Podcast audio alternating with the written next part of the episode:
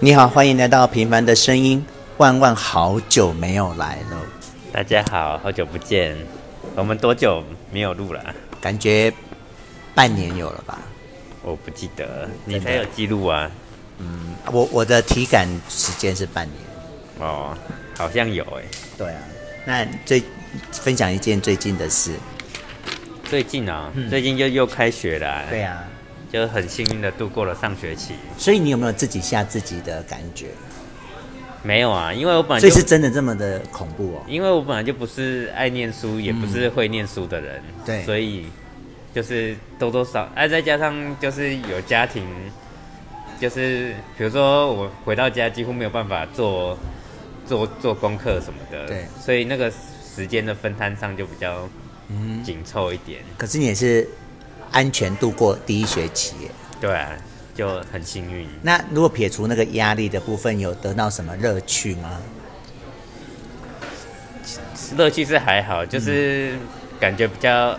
update 时事而已。哦，就比较专业的在关心时事。对啊，对啊。 OK，对啊，然后另外就是最近都在看，最开始追剧啊。追哪一部？就之前我推荐给那个哦昨日的美食昨日的美食。啊那你已经看完了呀？对啊，后来我最近在看《星际大战》的剧。是不是跟那个友谊看的一样啊？对对对，啊，你有跟友谊讨论这件事是吗？是是我其实原本就就就想要看，嗯，然后但是我因为其实我很喜欢看《星际大战》，就是我从第一小时候就有在看《星际大战》。。对，可是，一直到那个有一个外传叫韩索罗，你知道吗？韩索罗。对，是到那个，因为我觉得那一部拍的太难看了，所以我就哦一直都没有看这样子。 OK，然后因为后来有那个迪迪士尼迪士尼 Plus 啊，嗯，然后他就是有有有主推那一部啊，哦，然后就由于后来是因为友谊的推荐，我就我就有就看继续看。那你看完有跟友谊讨论吗？有啊，有哈。嗯我觉得那一部它其实有两部，一个叫做《曼达洛人》，曼达洛人。对，然后另外一部是那个《波巴费特之书》。哇但波巴费特是他名字啦，叫 OK 叫波巴 fett 啦。 ，OK，哎、啊，我先看《曼达洛人对》，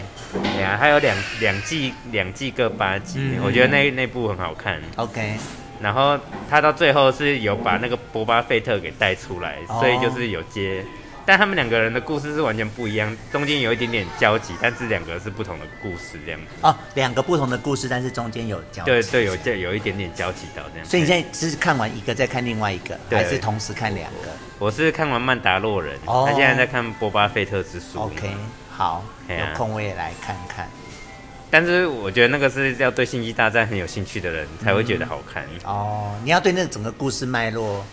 就像类似对《三国演义》一样，就是你对对那个对对时空背景哎呀有熟悉的人。对啊，好才可能会觉得有兴趣。哦，不然一般人应该就是觉得只是像就是爽片而已了。，对对对哎呀、 ，OK，而且我觉得曼达洛人蛮特别的是，他他是有七个导演嗯，负责不同集的。哦，这么特别、哦，对，啊，而且而且我很满意你这样这样会不会风格差很多呢？其实不会，但是就是各有各的各的风格这样子。嗯，然后是同同整的，整个看起来是同整。，对，但是他每一集其实都是不同导演拍的，就是可能每个导演都只有拍一两集这样子。啊啊，所以不会有不连贯的问题。不会不会，哦，啊，你有看《晋级的巨人》吗？没有哎、完全没有卡哦卡通，卡通我都，动画，不要讲卡通 动画画、动漫。那个都太多集了，我好我追不完。啊没像《进击的巨人》，就是他前面跟后面的不同的人画，嗯那风格就差很多，哦会有这种现象。那那那个曼达洛人不会，哦 OK，而且让我很讶异的是，你有你有看钢铁人吗？有啊，那你知道那个钢男主角我很喜欢啊。钢铁人他的他旁边不是有一个贴身的保镖，就一个胖胖的，嗯，谢谢你，谢谢。你你你记得这个人吗？没印象，我只记得小辣椒。啊，就是他们的那个贴贴身，类似贴身管家啦。 OK，那个人就是编剧兼导啊演之一。哦，真的假的？对啊，自己又兼演员这样啊？没有他没有兼演员，他就是哦编剧兼，哦他那他是演钢铁人的、的保哦镖。啊，但是他在你说的那部里面，对，他就在是啊《曼达洛人》是导演跟编剧，哇，但是《曼达洛人》跟那个那个《波巴费特之书》都是嗯他、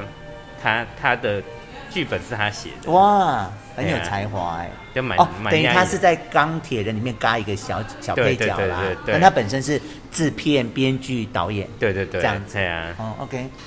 对，好，那我讲一件我的事。嗯你有看到我最近跟俊宇去骑脚踏车这件事吗？有啊哎、其实我感触很深刻，哎，就是因为以前我不我不管在二之二，嗯或者还是在二之一，那你就会在脸书或是 IG 不断的看到他在骑脚踏车，嗯，然后看到他找人去骑脚踏车，嗯，然后就觉得他俨然是二之三的万靖宇这样。这句话你听得懂吧？听不懂啊，哎、 可以啦，可以啊，你听得懂嗯哈、然后就觉得哎、自从我一跟大家一起去脚骑脚踏车，就觉得哦，两大天王汇合这样。虽然你嗯你是二之二的那个啦，啊，我也是二之二的小小小小小小小开没心有，果你，才是主主小主开心果。主果，那你有懂我的意思？就是哎，两个大开心果就融合在一起了，这样。嗯那从此以后，以前我都是看着他的脸书跟 IG 看他在骑车，对啊那现在就看到我自己是其中一份子，对还啊蛮开心的。哦，对啊，然后可以预期，就是以后我就会常常去骑脚踏车这样。那还不错啊，对呀、比起以前我们在二之一或二之二就比较这种行程比较少，我跟你也只骑过一次。对，啊，那以后感觉就会常常跟他骑车，嗯，这是我最近蛮开心的一件事。其实我就是相相相相对骑骑车我，我、嗯还是比较喜欢去爬走一山走，路，走对走啊路，哎呀，你的爬山也是践行，也不是践行真的爬对啊山。要爬也是，我觉得也是可以啊，只是嗯我、我现在可能没有那么多天数可以，哦，你现在就是养小孩、啊，啊对啊很辛苦，好吧？那时间紧迫，你四点要去上课啦，我们赶快来讨论一下《三国演义》的二十回吧。哦，哎、我现在看到电视，你知道电视都一直重播三国这件事。对啊对啊那以前对我来说就是跳过跳过，嗯啊，现在就会，虽然我只看到二十回，对可是至少里面的故事背景，我就是多少可以 follow 一下下。哦，对啊，所以我现在只要电视只有啊嗯要重播三国，我就停下来看你。那天就问我那个荀彧的事啊，啊，对啊，嗯，对啊，好，那我们今天就要开始喽。我们讲到开始二十回喽，你手会不会酸？还是我来拿？不会啊，那我们先把上一次十九回的后面再补充一下，就是吕布睡午觉，睡到一半被对对绑起来，被属下绑起来，然后带去给曹操，对，然后吕布就被杀了，就被杀了。那正要杀张辽的时候嗯，哎、有人出手相助，对，就是是那个关羽关羽跟那个刘备，嗯刘备就把他的那个手，那那个刽子手要砍下去嘛，对啊嘿啊那刘备就去把那个手是曹操要，就是他张辽呛曹操，曹操对生气要杀张辽，对，但是那个刘备就喜欢那个手对啊勾住了，对啊然后刀下留人这样对，。就说张辽是忠义之士、啊，对，然后然后原来曹操说我知道了，我只是做做样子吓吓他，嗯然后他还亲手去把他呃张辽的松绑松绑，然后帮帮他披上衣服，嗯还请他上座。对其实我们看到二十回，已经看到很多次曹操对于有能干、有才干的人，他是尊重的，对啊，所以他才会下面兵一堆啊，哈、嗯将一堆啊，对啊，哈。但是我我在这里蛮好奇，就是那他为什么要杀高高顺？高顺哦，对啊、因为高顺其实也是一个忠良之士，对忠，只是他跟算是跟跟错跟错人了、哦就他对吕布是后后人对他的评价是有点太愚愚忠了这样子，哦，对啊。就不会分了哈。对啊，所以高高顺就先被推出去杀了。对啊因为高顺的战斗力也是很强啊，因为啊他、高顺就没人救啊，你看张辽就有人救，对啊，哈，嗯哦还是有差啦，对啊，可能也都是类似的人，可是程度不太一样。对啊，哦有人帮有人帮讲话还是有差。嗯，那我们就讲到吕布就被干，就被杀死了嘛。对啊那刘备不就是帮着曹操杀掉吕布了嘛？对啊所以就是鞠躬却尾。对好，那那个曹操就把刘备带回朝廷，对啊，然后给皇上看说，哎，这个他干得不错哦。嗯。然后皇上其实这时候已经很寂寞了，对啊，因为他他之前经过权势之乱呐、然后对啊最后还不是一样，又是被曹操挟持。对啊，那他很寂寞，说：“哎，突然有个我们刘家的有个姓刘的亲戚来了，对啊所以他心里就很高兴，然后就赶快拿族谱来翻，哎、呃，我因为因为他他有问刘备说你是什么来历，对他就刘备就说哦他是中山靖王之后，对什么什么的小，就是刘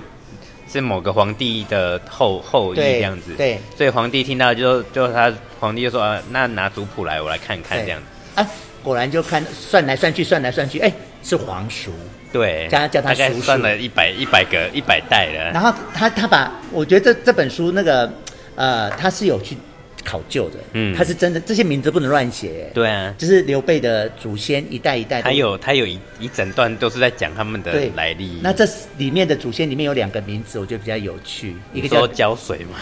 胶水侯，我也有看 到，但是名字有趣，一个叫刘恋，哦对， 他的祖先有一个叫刘恋，对啊很适合现在来取这个名字，对啊，还有一个叫刘不疑对啊， 不疑耶，有啊我有所以看到古的古人也是有有趣，蛮有趣的，对啊，嗯，那果然就封封了皇叔了嘛。嗯那那个曹操下面有个叫荀彧嘛，嗯他就有点替曹操开始担心了，对因为刘备其实在这一路来，他都扮演一个关键少数的角色，，对啊就是他其实能力也没有很厉害，对，可是好像得到他他就是以德服人啊呐、以德服人，所以得到他跟失去他好像都举足轻重，对啊，哦，那现在本来啊、呃本来刘备对曹操来讲应该是不足为患，嗯可是现在被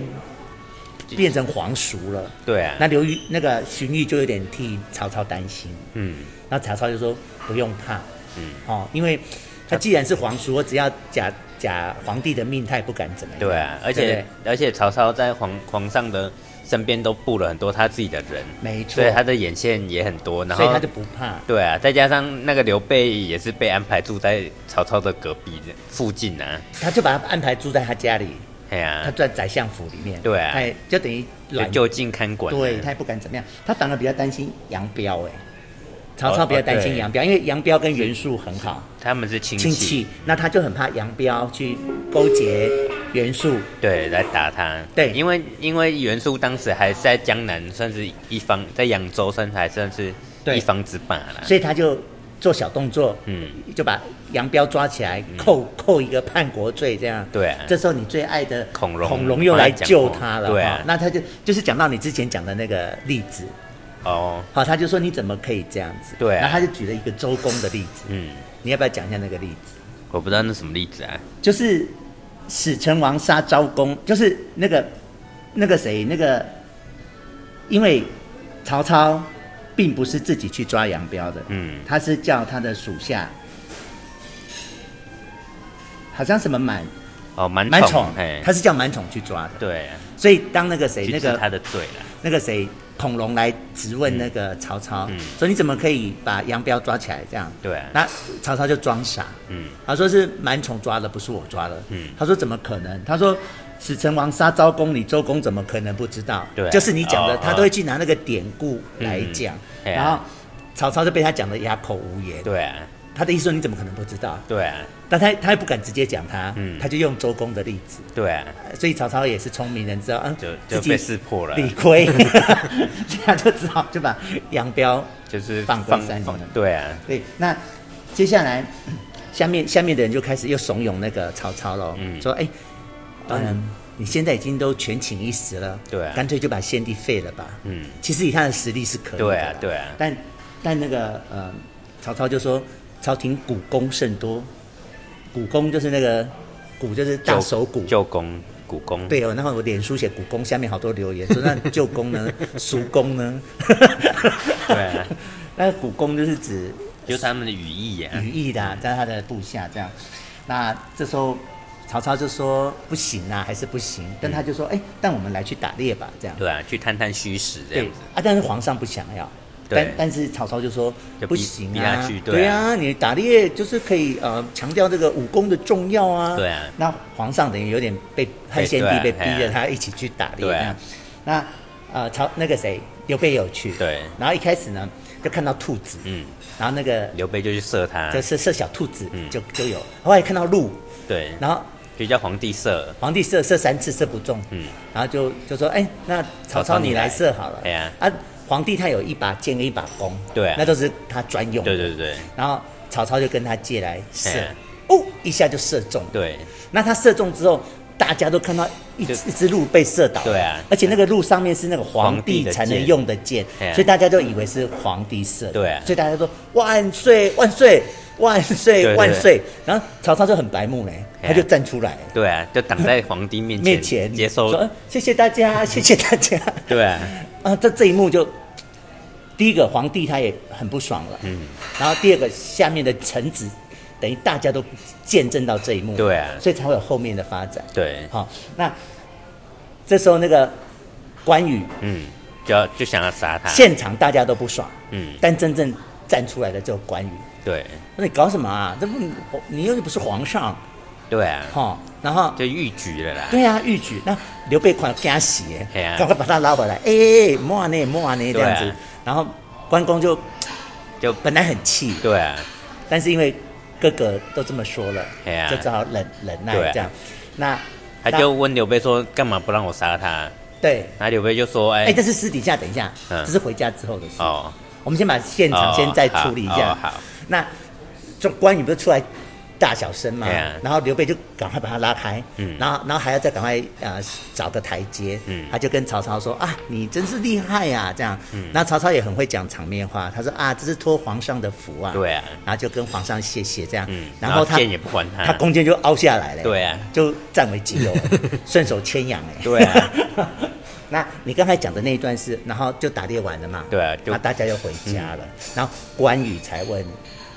刘备对说：“哎、你刚才干嘛不让我杀了曹对操？”啊那曹操怎么说？哎、刘备刘怎么备就说说呢那个。一方面，皇帝离曹操太近了，嗯怕不小心误伤皇上，加上现场那个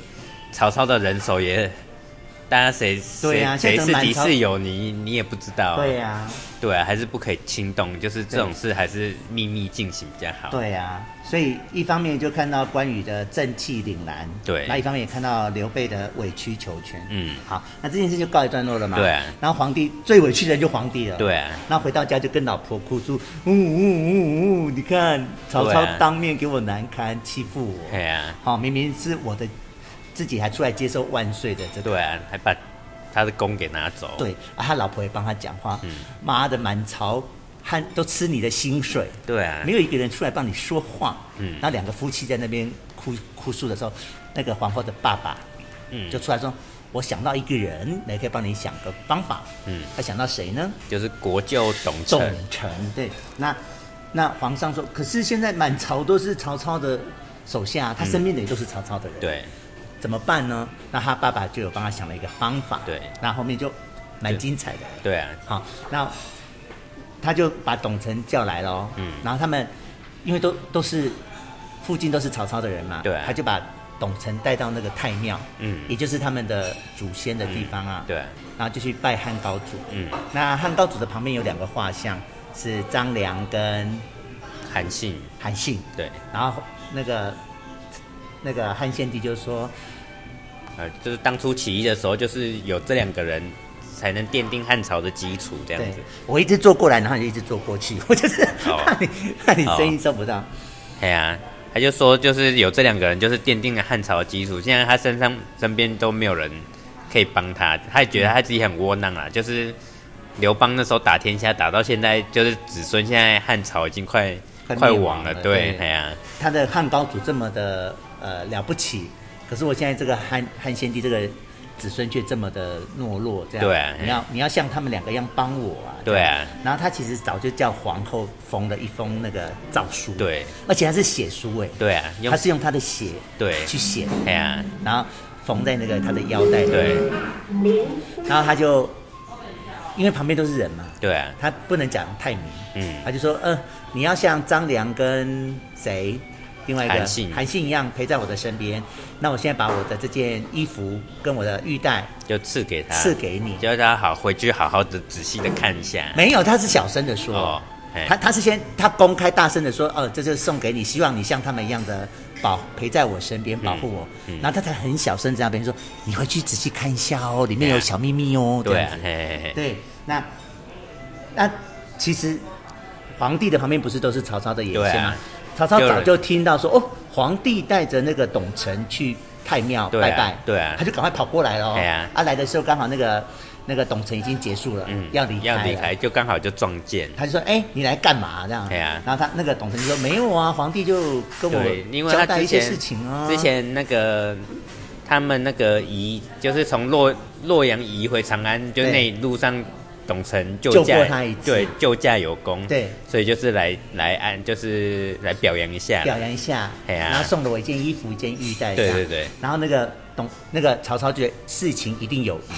对，他就说你要你那脱个下来，你那个玉带我看一下，然后嗯他其实是不愿意，对啊，然后他一开始不脱啊，不，他先看玉带，嗯然后后来才看衣服。嗯，那玉玉带的时候他是勉强给他的，对啊，然后他一看，哎，也没什么啊，他就对啊然后对着太阳照也没有什么秘密在里面，因为是缝在里面，对啊，，嗯后来就要脱衣服，然后他就不脱，嗯董承就不脱，对啊，然他后说呢，那个是后哦，呃没事，还那是后面，嘿嘿嘿然后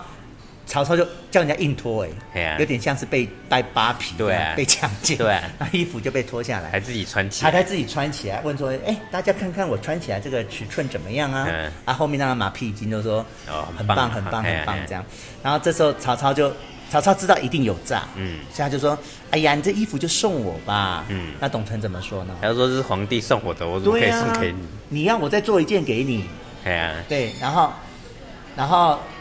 那个谁，那个曹操其实就还是要硬要的意思。嗯那那那个董承也就不能怎么样啊，嗯好吧，你要就拿去。啊，嗯他反正反而这样说的时候，曹操就不敢拿，对啊他，说没有，然后开玩笑，你还当真？哎，啊，叫一就脱就还给他，就还给他。然后回到家之后，董承就知道，哎，这里面一定有秘密啊。对啊，结果他这边东看西看，东看西就看不出来看不出来。结果嘞，结果他就把它乱丢，就被火烧到，烧出一个小洞，对他才发现里面有血书，对他就把它打开，对才发现里面有那个一密张密诏，对，对哎、然后那个密诏字也蛮多的，欸对啊，所以这这封血书还蛮长的，对 啊，